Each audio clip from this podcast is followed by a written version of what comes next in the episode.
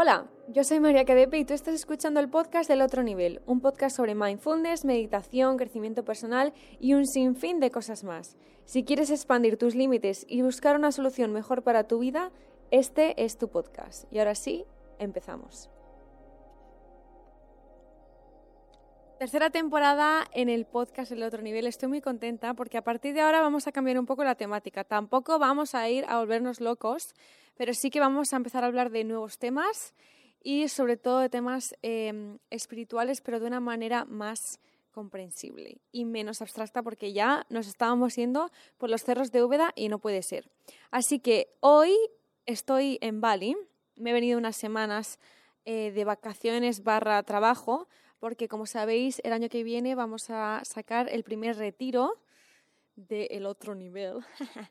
Eh, que por cierto las entradas, me lo estáis preguntando, estarán disponibles a final de año, ¿vale? Todavía no, no están a la venta, así que no os volváis locos en la, en la página web.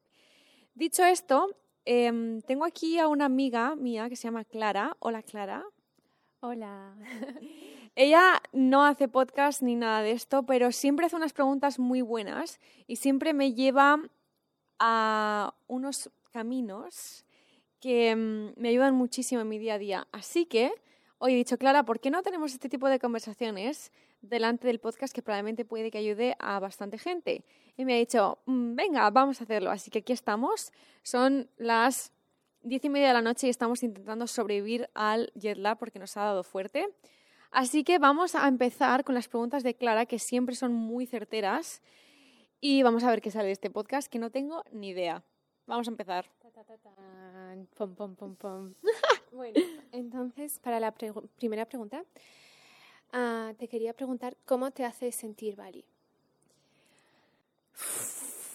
La verdad es que no es fácil, ¿eh? Porque mm, siempre, yo soy muy pasional. Entonces, cuando me mudo a Londres, ah, me encanta Londres, me encanta Londres.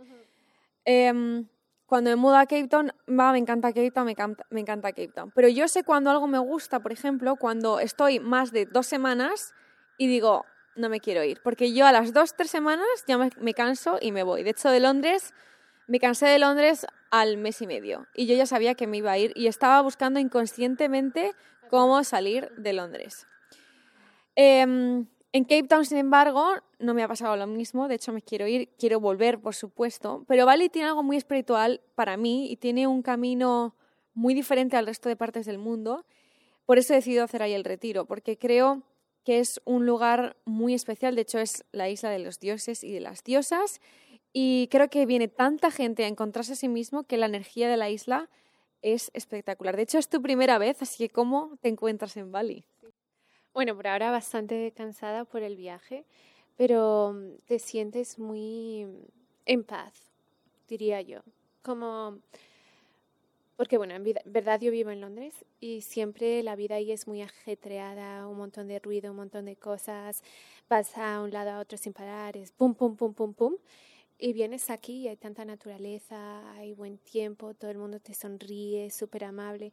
Entonces como que ¿sabes? Puedes respirar. Exactamente es eso. Es como que llegas aquí y dices, respiro. La energía es muy, muy fuerte en Bali. De hecho, mucha gente cuando viene dice, uh, ¿qué está pasando aquí? Pero yo creo que es porque paras por primera vez en mucho tiempo y dices, ostras, es que aquí hay algo más. Y no en la isla, sino dentro de ti. Así que, ¿cuál es la siguiente pregunta, Clarita? Bueno, pues estuviste en Bali en el verano de 2018, hace unos meses. Pareces periodista, sí, ¿verdad? Sí, bueno, soy casi pro. y desde que viniste aquí la última vez y ahora, ¿qué es lo que ha cambiado en tu vida? Y me refiero más, digamos, a tu journey, a tu camino, sí, a tu viaje espiritual, porque a veces cuando vuelves a los mismos sitios y ha pasado tiempo, eso te ayuda mucho a ganar perspectiva sobre las cosas y cómo te sientes o cómo has cambiado. Entonces, si nos puedes contar un poco más. Cuando vine la primera vez a Bali, mi viaje había como casi empezado, porque era mi primer viaje sola, nunca había viajado sola, había bajado muchísimo, pero nunca sola. Y mm, dije, guau, dentro de mí, de mi espíritu, hay algo más porque de, verdad que yo necesitaba viajar sola. Entonces hice ese viaje solita, dije, aquí voy yo. Pero todavía no había entendido qué estaba pasando por mi mente, todavía no había controlado mi parte humana, como digo yo. Solo vivía un poco en plan de, bueno, voy a ir aquí porque es aventura, pero sin embargo, o sea, pero no estaba pensando al 100% qué estaba pasando y por qué lo estaba haciendo. Sin embargo, ahora justo, obviamente creo en el divine timing y creo que este viaje viene justo en el momento exacto tras unos grandes cambios que han pasado en mi vida, que aún os lo he contado en, en, los podcasts, he decidido volver a cambiar otra vez mis redes sociales, volver a cambiar el contenido, porque obviamente para mí el contenido que hago también es parte de mi vida. Pero ahora solo es una pequeña parte, antes era mi vida entera, o casi toda. Entonces ahora, en vez de venir con el propósito de estar simplemente chilling, como era el primer viaje, y saber estar solo conmigo misma, Ahora es solo conmigo misma, aparte de obviamente con amigos, pero intentar traer esa rutina que yo tengo en mi día a día espiritual, traerla aquí y encontrarle un sentido incluso más grande. Es una explicación un poco abstracta, pero es como ir un paso más allá en este camino espiritual, básicamente. Ahora soy más consciente de lo que he venido a hacer y básicamente he venido a Bali con un objetivo, cosa que antes era simplemente venir y ver qué pasa. Bueno, y de ahí te quiero preguntar dos cosas. Sí. La primera, has mencionado el hecho de tener una rutina.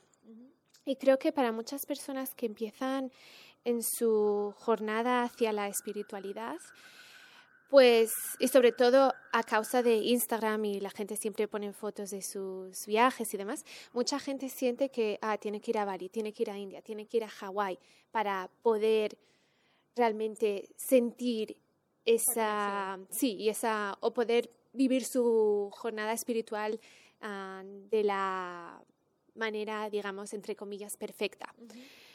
Pero en verdad hay cosas que tú has estado haciendo aquí estos días que son parte de tu rutina, que cualquier persona las podría hacer en su casa sin necesidad de pensar, ah, me tengo que ir para poder, me tengo que ir, ¿sabes?, a un sitio especial para poder hacerlo. Entonces, si nos puedes compartir un poco algunas cosas de tu rutina que le puedan ayudar a la gente. Y luego te hago la segunda pregunta.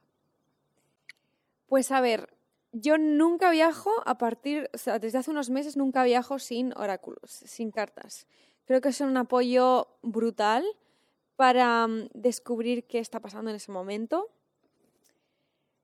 También creo que acompañarte de tu journal es algo vital. O sea, cuando viajo siempre es incienso, journal y cartas. Y algunos dirán, uy, qué hippie esta que se va con todo. Entra todo en la maleta, es un, lo podéis meter además en una bolsita así como de tela bonito y lo lleváis con, ti, con vosotros y por la tarde a, última hora o por la mañana cuando te despiertas, eh, sobre todo si vas a un viaje, mm, también te lo puedes llevar. Si estás en casa, lo puedes hacer en casa, lo puedes hacer en cualquier sitio. Es decir, tener como una bolsita que te acompaña donde vayas. Si estás en casa, obviamente no necesitas la bolsa, por cierto, mm, ahí lo dejo. Pero mm, creo que journal, cartas e incienso para crear un momento contigo es vital. De hecho, haré un podcast solo de cómo hacer journal, porque mucha gente está un poco perdida, de cómo hacer eh, que el journal no solo sea sobre viajes o cómo poner eh, pegatinas o lo que sea, sino hacer un journal emocional. Así que eso pronto lo tendréis. Vale, y sobre esto que acabas de decir, quería decir como una cosita entre paréntesis, si me lo permites. también, porque bueno, antes estábamos hablando del hecho que tú practicas tu espiritualidad o tu, digamos, tu, sistema de beliefs, de creencias, ah, de manera bastante, ¿cómo se puede decir? De, like, no extreme, but, you know, quite intense. Intensamente. intensamente. Sí, y bueno, la gente que va, yo que sé, al trabajo, a la universidad, al colegio, no siempre tiene tanto tiempo para hacer estas cosas. Y yo quería añadir un poco de, desde el punto de vista de alguien que sí es espiritual, pero... No tiene tanto tiempo. Sí, no tengo tanto tiempo, desafortunadamente.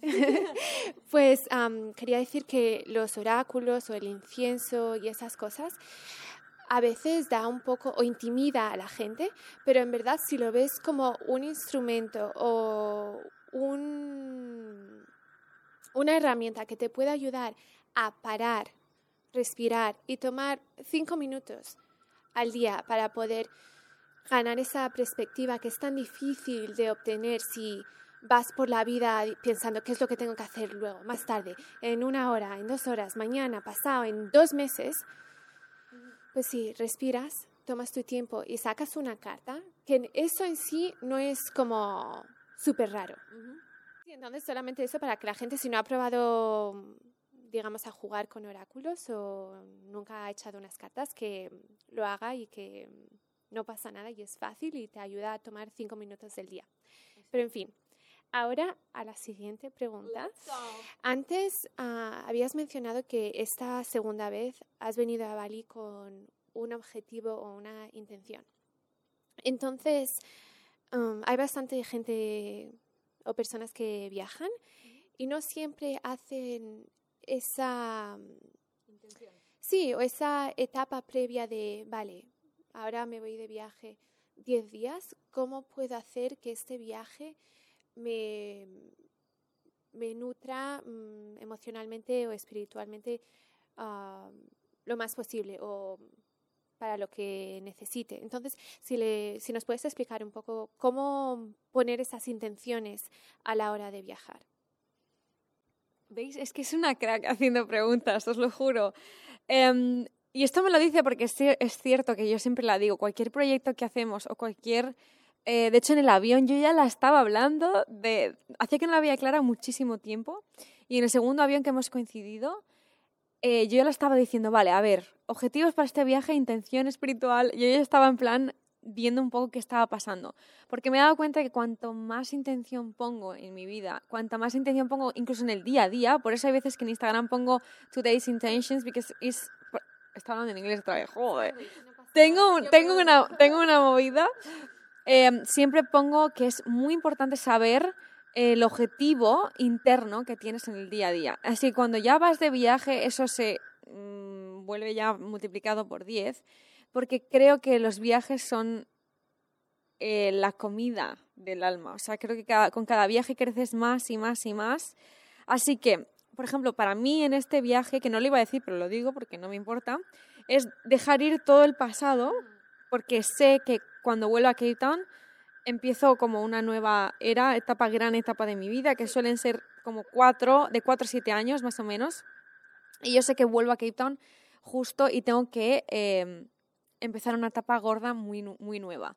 Así que no se puede empezar un presente y en este caso crear un futuro si no dejamos ir el pasado. Así que todo este viaje, estas tres semanas, va a ser intentar dejar ir el pasado, que es de las cosas más difíciles, porque del pasado tenemos que dejar ir todas las ataduras, pero no podemos dejar ir las lecciones. Con lo cual es dejar ir todo lo que nos ata emocionalmente a cosas del pasado que no nos sirven, a la vez que apuntamos todas las lecciones y decimos, vale, esto no me va a volver a pasar porque ya he aprendido la lección.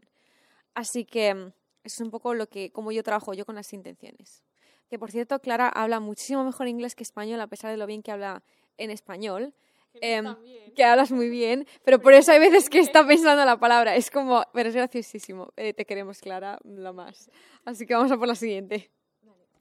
ahora, bueno, tengo una listita de preguntas, pero también te voy preguntando un poco sobre lo que vas diciendo para que sea así más es una pro. espontáneo.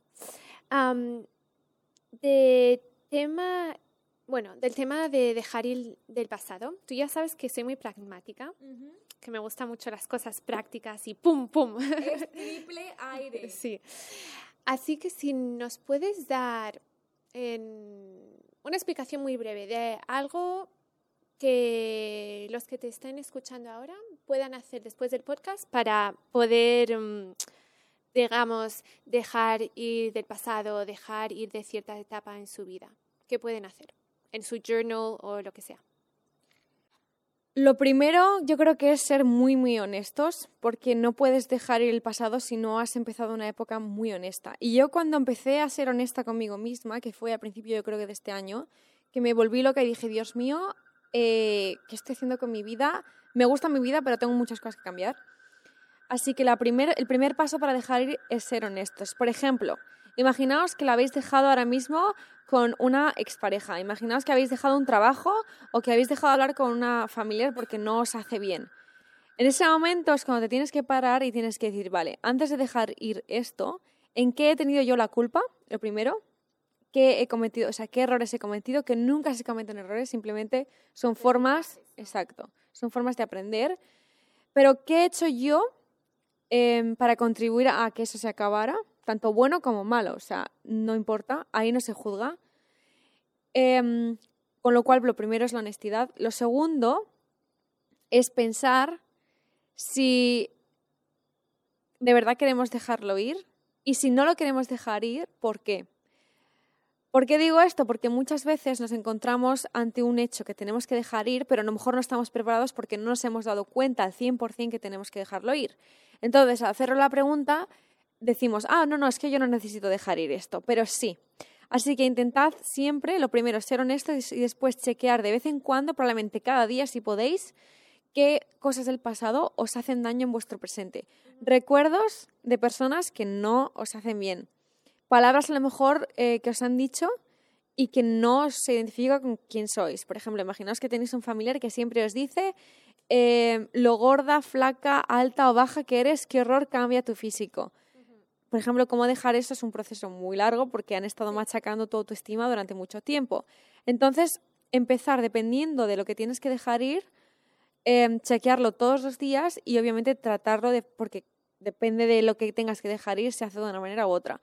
Pero lo primero es honestidad y todos los días chequear qué quieres dejar ir, porque todos los días nos encontramos con ese reto porque exactamente es lo que tenemos que dejar ir. Right? Right. Entonces, muy fácilmente pueden hacer una lista en su journal de cosas que han aprendido y otra lista, digamos, de cosas que quieren dejar ir y volver a leer la lista y realmente preguntarse de manera honesta, ¿estoy lista o lista para dejar ir esta situación, este Exacto. hecho, lo que sea?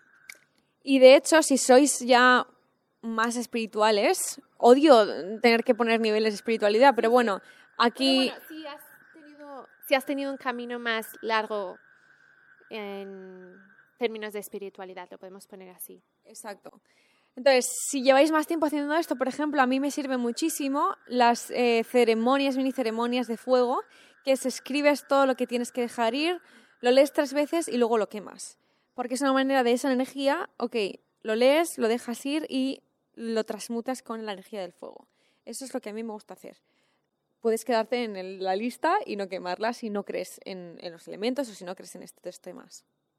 Sí, yo a veces también a eso le añado una, mm, no meditación, pero visualizas las cosas que quieres dejar ir y cuando exhale, ¿cómo se dice eso? Inhalas, exhalas. Sí, eso es. Cuando exhalas, pues visualizas cómo eso se va de tu vida. Y creo que ayuda un poco, si eres una persona visual, te ayuda. Yo que soy muy visual. Muy mindfulness. sí, entonces ese es otro pequeño tip. Y ahora quería cambiar un poco de tema. Y estos días hemos estado hablando un poco de la gratitud, ¿no? Y yo creo que en Bali los balinenses practican mucho la gratitud. Hay, ofrendas por, sí, por todas partes. Y luego también cuando hablas con ellos, vas a un café o a cualquier sitio, te sonríen, pero te sonríen con tanta calidez y tanto amor que tú mm, lo, sientes. Entonces, quería que hablases un poco, como un preámbulo, digamos, a este tema de la gratitud, que nos contaras un poco más sobre las ofrendas que hacen los balinenses y por qué las hacen, que esto me lo contabas el otro día. Y luego ah, también cómo podemos practicar la gratitud en nuestro día a día. A mí me encanta este tema porque además lo he aprendido no hace mucho, porque yo siempre he visto, me ha encantado siempre ver a los balineses eh, ofrecer las cosas a los dioses en los altares. Digo las cosas porque son múltiples cosas, son comida, eh, ponen incienso, ponen incluso cigarros en algunos, eh, en algunos altares, es muy gracioso, o sea, ponen de todo. Y yo siempre me he preguntado el por qué hacían eso, en plan de Dios no necesita, o Dios, la diosa, o el universo no necesita eh, recibir algo para poderte dar eh, a cambio. Me parecía, de hecho, algo un poco mm, que no me gustaba. Por eso lo del tema de darle el dinero en las iglesias o todos estos temas siempre me han confundido un poco. Ahora cuando ya he entendido y he hablado con gente de aquí y he leído libros, he entendido el por qué lo hacen y es porque cuando tú ofreces algo a quien sea, a tu Dios, a tu madre, al mm, universo, a tu amiga, a tu pareja, a quien sea, incluso a proyectos, porque puedes poner en tu altar en casa un proyecto. O sea, es que ofrezcas lo que ofrezcas y a quien lo ofrezcas, tú estás ofreciendo y dando amor. Con lo cual, lo que se basa todo eso es en la energía del amor, en la vibración de la energía que tiene el amor. Cuanto más ofrendas hagas, eh, obviamente no vas a estar todo el día, ay, gracias, gracias, gracias, todo el rato, porque no sería sincero. Pero cuantas más ofrendas sinceras des en tu día a día, de ahí viene lo de gracias, y aquí dicen gracias como 80 veces. Y eso es algo que también em, yo me lo he llevado a casa, o sea, cuando en mi día a día, eh, camareros, camareras, mm, familia, amigos, cada vez digo más gracias, pero solo lo digo cuando lo siento, eso sí que es cierto. Porque si no, en el momento en el que hacemos esas ofrendas simplemente por el hecho de saber que vas a recibir algo, la vibración cambia concretamente, completamente. Por eso cuando tú tienes que dar eh, dinero... Exacto. Cuando tú tienes, por ejemplo, que dar dinero y ponerlo en una cesta, eh, para tú no ir al infierno, por ejemplo, o para ir al paraíso, esas cosas tienen una vibración totalmente diferente. Por eso cuando vi estas reacciones y ver por qué lo hacían, esas sonrisas y con ese amor con que lo hacen todo y cómo lo ponen todo precioso, porque yo decía, ay, yo voy a poner un altar en mi casa, de hecho, si ves mi altar en casa es horrible, pero es que cuando llegue lo voy a hacer precioso, porque ahora entiendo el motivo y es la energía del amor. Tú al ofrecer das amor y por lo tanto vas a recibir lo que das, que son las leyes del universo. Entonces, lo importante es practicar la gratitud desde un espacio, un sitio de amor en vez de miedo, ¿no? Exacto. Sí. Y luego también ah, les puedo contar una cosita que hago yo todas las, vale, yo todas las noches o casi todas porque soy humana y a veces no lo hago, pero casi todas las noches escribo tres cosas de las que estoy agradecida y también escribo el por qué. Entonces, bueno, yo lo hago en inglés porque me siento más cómoda, entonces escribo como I am so happy and grateful for ba ba ba ba ba because ba ba ba ba ba. normalmente sería yo qué sé, hoy hemos ido a un espacio, un día súper bonito, entonces escribiría algo como estoy muy agradecida y contenta de haber ido al spa con María porque me ha ayudado a sentirme más relajada y nos hemos pasado genial. ¿Sabes? Entonces también cuando practicas la gratitud, como decía María antes, lo tienes que hacer de manera honesta, pero también te tienes que conectar a cómo te sientes. No vale escribir sí, sí, estoy muy agradecida, va, va, va, pero no sientes esa gratitud y ese amor. Exacto. Porque el hecho del sentimiento es lo que cambia tu vibración. No, las, no son las palabras, no es gracias por la comida que nos has. No. Es simplemente con tus palabras intentar definir una sensación. De hecho, ellos no hablan, por ejemplo. Cuando hacen las ofrendas, no se ponen ahí a, hablar todo el rato, simplemente que lo sienten y ese sentimiento es el que cambia la energía de tu alrededor y por lo tanto la energía de lo que atraes. pero también una cosita más sobre lo de la gratitud y ya cerramos este tema. Ah, también en el día a día, si te pasa algo y te hace sentir un poco de bajón, un poco triste o mm, te da rabia o lo que sea, analiza o mm, date cuenta de esa emoción, para y piensa, vale, ahora mismo, aunque esta situación no sea ideal, aunque sea muy difícil, aunque me haga triste o me haga daño, ¿cómo puedo yo cambiar estos sentimientos? Y si empiezas a hacerlo con la gratitud y piensas, vale, aunque esta situación no sea lo mejor, ¿de qué puedo estar agradecida? Y eso ayuda mucho, es un tip un poco práctico por si tenéis unos días un poco difíciles o un tiempo un poco difícil de vuestra vida que lo podéis hacer y ayuda un montón.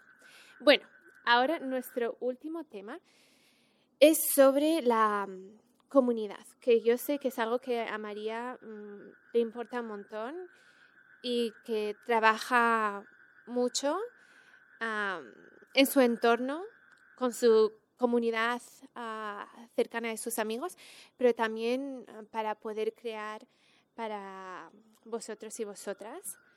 Entonces, para gente que está empezando un poco su camino de la espiritualidad y a lo mejor no conocen a nadie que es espiritual o que le gusta meditar o que le gusta practicar la gratitud o lo que sea, ¿tú cómo, cómo les sugerirías, no sé si eso se dice así, empezar o encontrar una comunidad que les pueda apoyar en ese camino? Bueno, yo lo primero que diría sería que la espiritualidad se vive dentro. Es decir, no tenemos por qué em, tener que tener un entorno espiritual para ser espiritual, porque mucha gente se frustra porque sabe que a lo mejor en unos años no lo va a tener o lo que sea. Así que por eso no pasa nada. Pero yo em, he sufrido ser espiritual em, en un entorno cero espiritual. Y sí que es cierto que al final, si no lo tienes muy claro, incluso aunque lo tengas muy claro, vas mm, yendo para atrás en tu espiritualidad porque obviamente no tienes a tu alrededor a nadie que alimente esa llama y que te haga crecer. Por lo tanto, cuanta más gente espiritual tengas en tu entorno, más teorías, más métodos, eh, más creencias diferentes, más todo vas a tener y por lo tanto vas a crecer más en ese sentido. Así que por eso sí que lo recomiendo al 100%. Yo por eso hice la plataforma el año pasado, que eh, sigue estando obviamente, porque es todo este año. Y mm, dije, ¿cómo podemos hacer para que gente espiritual tenga temas en español, porque en español no hay nada? Eh, puedan hablar con otras personas que no se sientan juzgadas, porque si yo publico cualquier cosa, bueno, ya sabéis cómo es YouTube, por ejemplo, eh, espiritualidad y YouTube no son amigos, por lo tanto mm, no se puede hacer.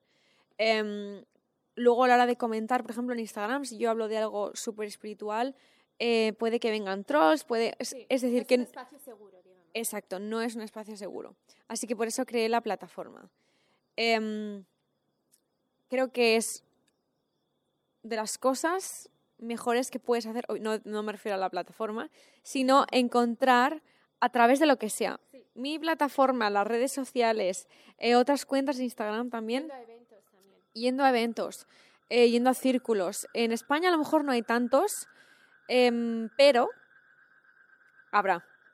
Y creo que cada vez se va a ir haciendo mucho más. Los retiros son un mecanismo para conocer gente espiritual brutal y en España sí que se hacen retiros.